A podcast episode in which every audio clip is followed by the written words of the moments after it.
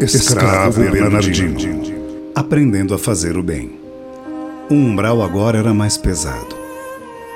O ar putrefeito, a paisagem feia e triste, local onde há escassez de tudo, menos da dor e sofrimentos. Lá, silencioso, as botas ajudavam a caminhar pelo terreno acidentado, dando segurança aos pés. Lembrei que ao fazer o curso de reconhecimento do plano espiritual, ao visitarmos o umbral, um companheiro indagou a um dos instrutores: O que acontece se um de nós cair nesses penhascos? Com as botas que nos seguram no chão, temos mais segurança. Necessita-se ser cuidadoso mas se isto vier a ocorrer, cair, temos que subir novamente. Ou se volta até a altura que se deseja, ou sobe-se pela encosta. Estando em grupo, um ajuda o outro. É por isso que andar sozinho pelo umbral é para os que têm mais conhecimentos. Sorri com as lembranças. Ali estava sozinho, mas cuidadoso. Não se costuma volitar pelo umbral o ar é pesado e as dificuldades para essa locomoção são grandes.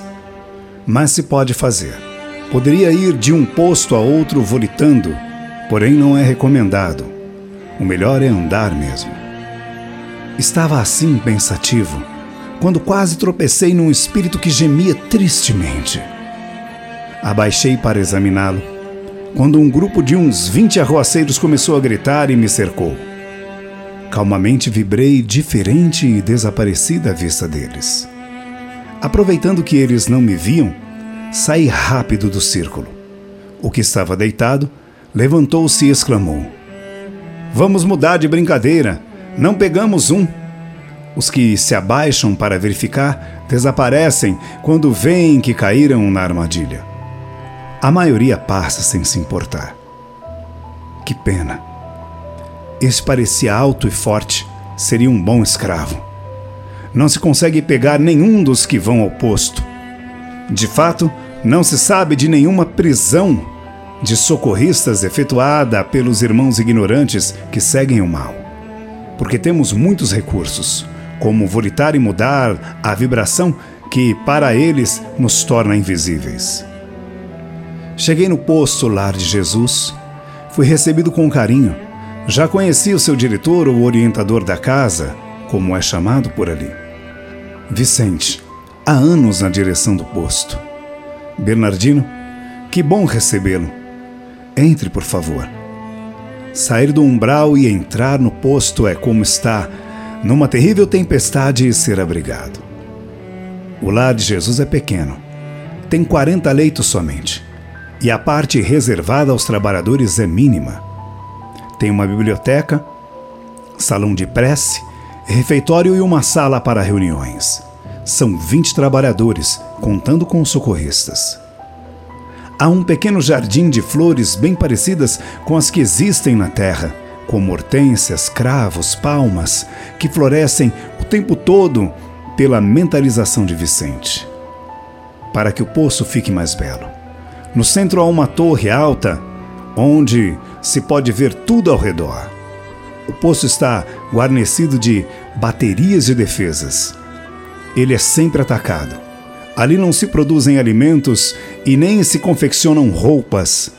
A maioria dos postos de socorro recebem alimentos, roupas, remédios, tudo o que necessitam das colônias a qual estão filiados. Tanto o Lar de Jesus como o Posto Esperança estão filiados à colônia Alegria. O uniforme dos trabalhadores do Lar de Jesus é marrom, só muda a cor. A capa é igual, com sua proteção útil. Os socorridos ficam ali provisoriamente. São buscados, isto é, os socorristas saem em seu auxílio em cavernas, buracos e nas cidades existentes, ou núcleos dos irmãos ignorantes no umbral. Ali recebem os primeiros socorros. Uma vez por semana, uma condução, uma adaptação do aerobus vem da colônia com as provisões e leva os socorridos para as enfermarias da colônia. Lá no Poço Esperança, que é maior, isto não se dá. Recebem provisões, mas só com exceções os enfermos são locomovidos. Os que se encontram melhores e os que já estão recuperados e que querem vão à colônia para estudar, para trabalhar e até para conhecer. A primeira vez que vi a condução, indaguei o meu orientador. Ela é atacada? Ele sorriu e me esclareceu. Normalmente, ao vir e voltar, dá impressão aos que a veem de uma bola luminosa, mas se por acaso isto suceder, não acontece nada. Ela é bem feita e de material resistente. Para saber notícias, usa-se a televisão e um aparelho mais moderno que o telefone para se comunicar. Trabalhei oito meses dentro do posto, depois saí. Nota do autor: Em cada região é conhecida por um nome: trem, ônibus, aerobus, onde Bernardino estava era chamada de condução. Com a equipe de socorristas, que também é chamada de samaritanos. Aqui se sai, no máximo, em quatro pessoas. Só em excursões com visitantes a equipe é maior. Estas saídas às vezes duram dias. Ao regressar ao poço temos horas de folga. Aproveitava as minhas na biblioteca, lendo e estudando. Quando não encontramos nela livros que queremos ler, pedimos emprestados à biblioteca da colônia. Vi muitas tempestades.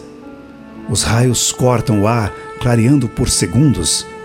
Ventos fortes carregam até espíritos de um lugar para outro. A chuva cai levando e limpando. O ar torna-se mais ameno depois destas tempestades. O pessoal do posto sabe destas tempestades dias ou até horas antes. Avisam os socorristas que estão fora quando esses estão nas cidades trevosas. Não se podem comunicar para não serem localizados. As tempestades também se dão nas cidades do umbral. Também a tormenta do fogo. Este evento tem data marcada e todos os socorristas ficam no posto. Mas se algum ficar onde há tempestade, o fogo não o queima. Tanto a capa o protege como ele aprende a neutralizar o fogo. A primeira vez que vi, fiz muitas perguntas. O fogo queima os espíritos que vagam? Um dos socorristas, que fazia tempos que estava ali, me respondeu gentilmente: O fogo passa devagar. Dá tempo de todos saírem e se abrigarem. Porque o fogo passa por cima da lama onde muitos se abrigam. Dificilmente entra nas cavernas ou grutas. Se entra, é só por alguns metros da entrada, não se aprofunda. Também não vai na cidade deles. Nota do autor: Estas cidades são denominadas de muitas formas, todas elas têm nome próprio. Ou seja, os moradores do umbral. Mas, se acontecer de queimar, os danos não são como o de um fogo para os encarnados. Eles sentem, porém isso não se dá com inocentes, pois, antes tudo é vasculhado pelos socorristas. Todos os espíritos que estão no solo, arrastando, se não podem ser levados ao posto, porque não é chegado o momento, e por não quererem o socorro, são levados para as grutas antes do fogo passar. Porque tem o fogo purificador? O nome mesmo já diz: para purificar um pouco o local. O fogo não poderia queimar a cidade deles? Poderia, se quisessem, mas o objetivo não é destruir e nem forçar ninguém, é somente purificar. Tempos depois tive oportunidades de trabalhar para prevenir esta passagem do fogo. O orientador da casa recebe da colônia, com antecedência, dia e hora marcada que o fogo passará. Três dias antes, todos os trabalhadores da casa devem estar no posto. A tarefa começa. Saímos para verificar todos os locais, socorrendo, levando espíritos para onde se podem sentir seguros. Vendo este movimento, os moradores desconfiam e tratam de se proteger. Só que, egoístas, entram em suas cidades e se trancam para que ninguém possa entrar. Não adianta os que vagam buscar socorro lá. Quando o fogo passa, tudo volta ao normal. Mas eles temem este fogo, algo que não dão conta de neutralizar trabalho é intenso, 24 horas por dia. Muitos dos que vagam no umbral nos enfrentam neste trabalho. Temos às vezes de nos defender. Porém, quando vem o fogo, muitos deles se fazem de bonzinhos e vão ao lar pedir abrigo. Estes não podemos socorrer. Aí vão embora xingando e normalmente se recolhem nas cavernas. Muitos pedem abrigo com sinceridade. Sempre se fazem muitos socorros. Tanto que temos, às vezes, de locomover os enfermos, os abrigados, para o poço Esperança. Onde a esperança está, o fogo não passa. No umbral mais profundo, os abrigos são quase todos giratórios, isto é, muda-se de lugar, mas no lar de Jesus é fixo. Ali está há quase quatro séculos. No lar de Jesus, continuei com o mesmo modo de trabalho. Folga de quatro dias após quatro meses de trabalho. Nessas folgas costumava passar no Posto Esperança, onde via amigos, e depois ia à Colônia Alegria. Após, revia amigos que estavam encarnados. Aproveitava para ver vídeos, ir a palestras, devolver livros que pegava na biblioteca e pegar outros. Aí voltava ao lar de Jesus. No começo, saía em socorro pelo umbral com dois companheiros, depois com um e finalmente sozinho. Naquele pedaço do umbral em que trabalhávamos e que está sob os cuidados do lar de Jesus, há uma cidade trevosa chamada Vale do Sal. Nas primeiras vezes que fui lá, fui com dois companheiros, depois passei a ir sozinho. Essa cidade é pequena, é chamada de Vila, e seu nome, Vale do Sal, porque lá houve um feiticeiro que transformava espíritos desobedientes em estátuas de sal. Indignei-me com este fato e indaguei. Existiu mesmo esse feiticeiro? Sim, era o dono do pedaço. Todos o temiam no umbral. Chamavam-no de Rei Nono. Era estrangeiro, isto é, veio da Europa. Foram muitos os espíritos socorridos que davam a impressão de serem estátuas, duros, petrificados e brancos. Que fim levou este feiticeiro? Foi doutrinado por um espírito bom, também conhecedor dos fenômenos e do grande poder mental. Sabemos que foi levado para uma escola, depois reencarnou. E as estátuas, isto é, os espíritos, indaguei curioso, foram recuperados após um tratamento, retornaram ao que eram. Todos? Sim, todos. Recuperados puderam escolher ser socorridos ou irem vagar todos ficaram conosco. Não é fácil entrar e andar pela cidade dos moradores do umbral. O Vale do Sal é bem protegido. Normalmente, estas cidades têm laboratórios, salas de som, escolas onde aprendem maldades a vingar, obsediar e etc. Bibliotecas com revistas e livros de má qualidade. O lugar é feio, prédios se amontoam, às vezes há luxo em excesso predominando as cores berrantes, dando a ideia de poder e riqueza. A primeira vez que lá estive foi para socorrer um espírito que pedia mentalmente socorro. Arrependido com sinceridade, ele estava preso na roda, um aparelho de tortura. Estava lúcido. Chegamos e meu companheiro aproximou-se dele e disse baixinho: Calma, estamos aqui para ajudar você. O socorro se deu e saímos para fora da cidade, levando-o conosco. Certamente eles sabem desses socorros, mas não conseguem evitá-los. Algumas vezes, achando que foi socorrido alguém importante para eles, vêm atrás, atacam o posto, mas nada conseguem. Quem é socorrido, socorrido está. Nota do autor. Infelizmente não posso narrar como foi feito. Depois que foram narrados alguns dados nesse sentido, esses irmãos ficaram mais precavidos, dificultando o trabalho desses abnegados socorristas ou samaritanos. Da segunda vez, fomos eu e outro somente. Socorremos uma mulher que era obrigada a prostituir-se. Ela era muito bonita. Ficou tão grata que, logo que foi possível, se tornou uma socorrista, trabalhadora do Poço Esperança. Também nós, socorristas do Umbral, servimos de Cicerone para companheiros que vêm para um fim ou serviço particular ao Umbral, como também há grupos que vêm para conhecer e estudar o local.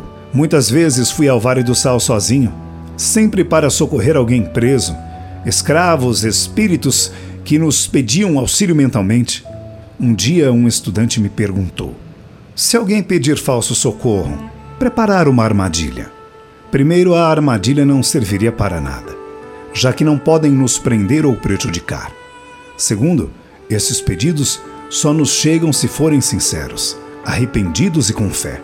E os que estão lá, sofrendo revoltados, um dia arrependerão e pedirão socorro.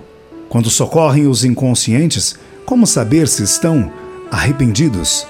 Mesmo os que estão inconscientes têm tempo para serem socorridos.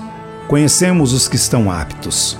Estes são levados para os abrigos, mas ao acordar podem ter a opção. Muitos saem dos abrigos e vão vagar, outros agradecem o auxílio e ficam.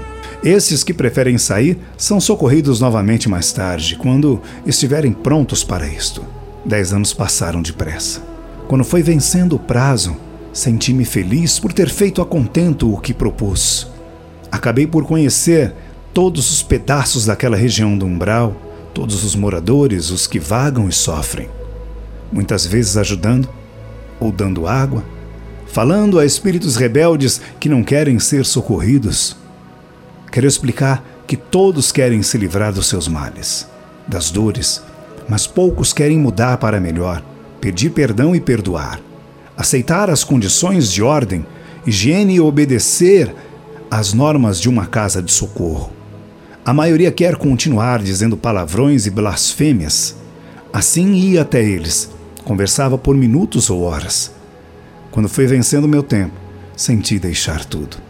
Neste período que lá estive, aprendi a amar aquele trabalho. A escuridão não me feria.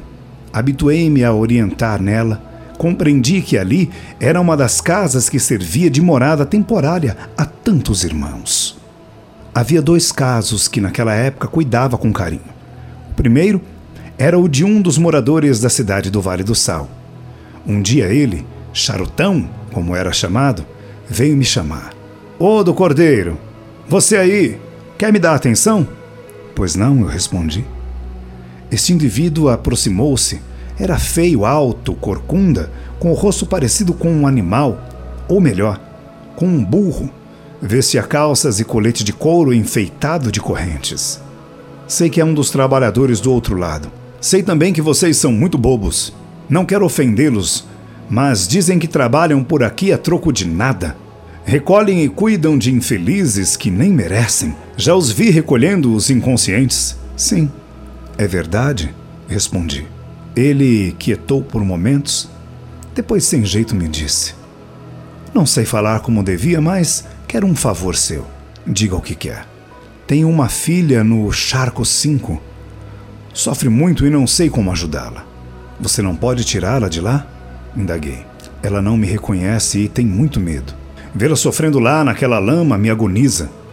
Não quero levá-la ao Vale do Sal. Ela é muito bonita. Não quero esta vida ruim para ela. Pensa que conosco ela estaria melhor? Por que não vem também para junto de nós? Eu não tenho jeito. Sou mal de natureza, nada mereço. Mas ela é uma flor de menina. Vou ajudá-la. É. Bem, agradeço. Gaguejou sem graça e se afastou. Pensei que se ela fosse uma flor não estaria ali. Mas fui ao charco e logo encontrei. Peguei pelas mãos e tirei-a da lama. Levei-a para uma gaita pequena. Este local era um mini abrigo. Para lá levávamos espíritos que estavam quase aceitando um socorro. Na gruta, naquela época, haviam seis espíritos. Ali ia duas vezes por dia. Levava água, alimentos Conversava com eles. Eram todos conscientes. Aos poucos iam se arrependendo e muitos, após um período ali, podiam receber socorro. Na gruta, limpei o rosto e as mãos dela, ajudei a vestir, porque suas roupas estavam em farrapos. Dei água e alimento a ela e a deixei num canto. Soube o que fizera ao ler os seus pensamentos. Tinha horror do pai que a separou do homem que a amava e a obrigou a casar-se com outro. Foi infeliz, traiu o marido e acabou assassinando. Desencanou numa briga com um de seus amantes. Este a matou. Não arrependia. Tinha ódio, muito ódio do pai, do marido e do amante. Nota do autor: Charco 5 é o nome dado a um local. O umbral é repartido por nomes. Conversava com todos ali. Falava de Jesus, da necessidade de perdoar e ser perdoado, da vida linda em outros lugares. Charutão por muitas vezes a observava de longe. Dalila, assim chamava a moça. Um dia quis o socorro, quis esquecer e perdoar. Levei-a para o posto e de lá foi transportada para a colônia. Seu pai, não havendo na gruta, indagou: Senhor, aonde levou Dalila? Foi para a morada dos bons. Ela logo estará boa. Sabe que o perdoou? Como você se chama? Seu nome mesmo? Francisco. Nome bonito. Ele foi embora, mas vinha sempre até mim para conversar. Estava quase doutrinado este espírito e eu sentia deixar o trabalho inacabado. Havia oito espíritos na gruta. Queria bem a todos, mas a Magda era diferente. Ela se autopunia. Senhor Bernardino, não se preocupe comigo. Não mereço. Necessito sofrer. Não posso esquecer minhas maldades. Tenho que sofrer. Conversava muito com ela. Negava ir para o posto e ter um socorro. No tempo certo, deixei o lar de Jesus. Despedi-me de todos com um abraço amigo. Depois foi a vez de despedir dos amigos do Poço Esperança. Fui à Colônia Alegria e me apresentei ao Departamento do Trabalho. Parabéns, Bernardino, disse a trabalhadora que me atendeu. Dez anos de bom serviço. Agora, deseja estudar e preparar-se para a reencarnação, não é? Pensei no umbral, nos espíritos que lá deixei Embora soubesse que os outros socorristas me substituiriam, sentia deixá-los. Reencarnar? Indaguei distraído. Claro, trabalhou dez anos para obter o merecimento de um lar espírita. Merecimento. Disse bem. Ao vir aqui pela primeira vez e fazer esta proposta, não pensei no bem que faria a mim mesmo ao ajudar o próximo. Como fui ajudado pelos sofrimentos que vi, pelo socorro que ajudei a prestar. Entendi a vida e lá tive o melhor ensinamento que necessitava. Aprendi a respeitar e a amar a todos como irmãos. Domei meu orgulho, adquiri paciência, ganhei amigos e, o melhor de tudo, aprendi a fazer o bem. Tudo o que faço é sem esperar agradecimentos. Quem ganhou nesses anos fui eu, só eu. A moça me olhava sorrindo. Após uma pausa, continuei. Aprendi a fazer o bem. Sou realmente outro. Já não tenho medo de mim, do que possuo. Será que mais dez anos não me levariam a continuar a aprender? Por favor, quero revogar o meu pedido. Quero trabalhar no lar de Jesus por mais dez anos. É possível? Claro. Sabe bem que temos falta de trabalhadores naquela área. Mas aproveite seus quatro dias de folga e pense se é realmente isto que deseja. Pensei bem e me senti feliz com minha decisão. Voltei ao Poço Esperança e fui recebido com vivas. No lado de Jesus, com emoção, senti-me tão alegre. A primeira vez que vim ao lar, estranhei a alegria deles, agora eu entendia. Era a felicidade de servir. Estar ali entre amigos era tudo o que eu queria. Recomecei meu trabalho com ânimo. Tempos depois, consegui ajudar Magda a se perdoar e pude abrigá-la no lar. Francisco foi se tornando meu amigo. Conversamos todos os dias até que, chorando, foi comigo ao lar onde chegou envergonhado. Foi para o Poço Esperança. De lá fui levado pela equipe a um centro espírita para uma incorporação a fim de, de que os fluidos de encarnados o, o ajudassem a voltar a ter a forma humana. Se não fosse levado ao centro espírita, iria demorar para recompor. Incorporado foi questão de minutos. Novamente servi os dez anos. Quando venceu o tempo, tinha tantos casos para resolver que fui adiando. Logo que resolver este, eu irei, dizia sempre. Mas outro aparecia e fui ficando. Mais dois anos passaram, até que recebi o comunicado da colônia, ou melhor, no Departamento do Trabalho. Pediam para me apresentar no órgão para regularizar minha situação. Bernardino, você tem medo de reencarnar? perguntou Vicente. Não tenho mais, respondi. Aprendi a fazer o bem e tenho esperança de me tornar bom. O trabalho do bem é o melhor aprendizado que se pode ter. Sinto, com certeza, que poderei servir na carne, ser servo de Jesus. Se você tem que reencarnar, não adie mais. Novamente despedi de todos. Amigo se ausenta, não se separa. Tinha muitos e grandes amigos. Todos me desejaram êxito e felicidades. Parti. No departamento do trabalho disse com alegria: Agora vou estudar e me preparar para reencarnar. Conheci Bernardino na colônia especial, que atualmente prepara indivíduos para serem médios encarnados. Por termos uma amiga em comum, Dona Ambrosina, nos tornamos grandes amigos e daí a contar a sua história foi um passo. Narrou sua vida quando, numa tarde de folga, estávamos sentados num banco do jardim da colônia dos médiuns, e finalizou este. Quando reencarnar, vou ser neto de Dona Ambrosina que agora está encarnada com outro nome. Serei filho de uma de suas filhas. A família toda é espírita. Dona Ambrosina é médium trabalhadora, cumpridora de suas obrigações. Terei seu regaço de avó para me guiar na infância. E aí, quem sabe, poderei demonstrar minha gratidão, estando aqui com você, tranquilo e feliz. Só tenho que ser grato a Deus, ao Pai Maior pelas oportunidades que temos de aprender e de amar.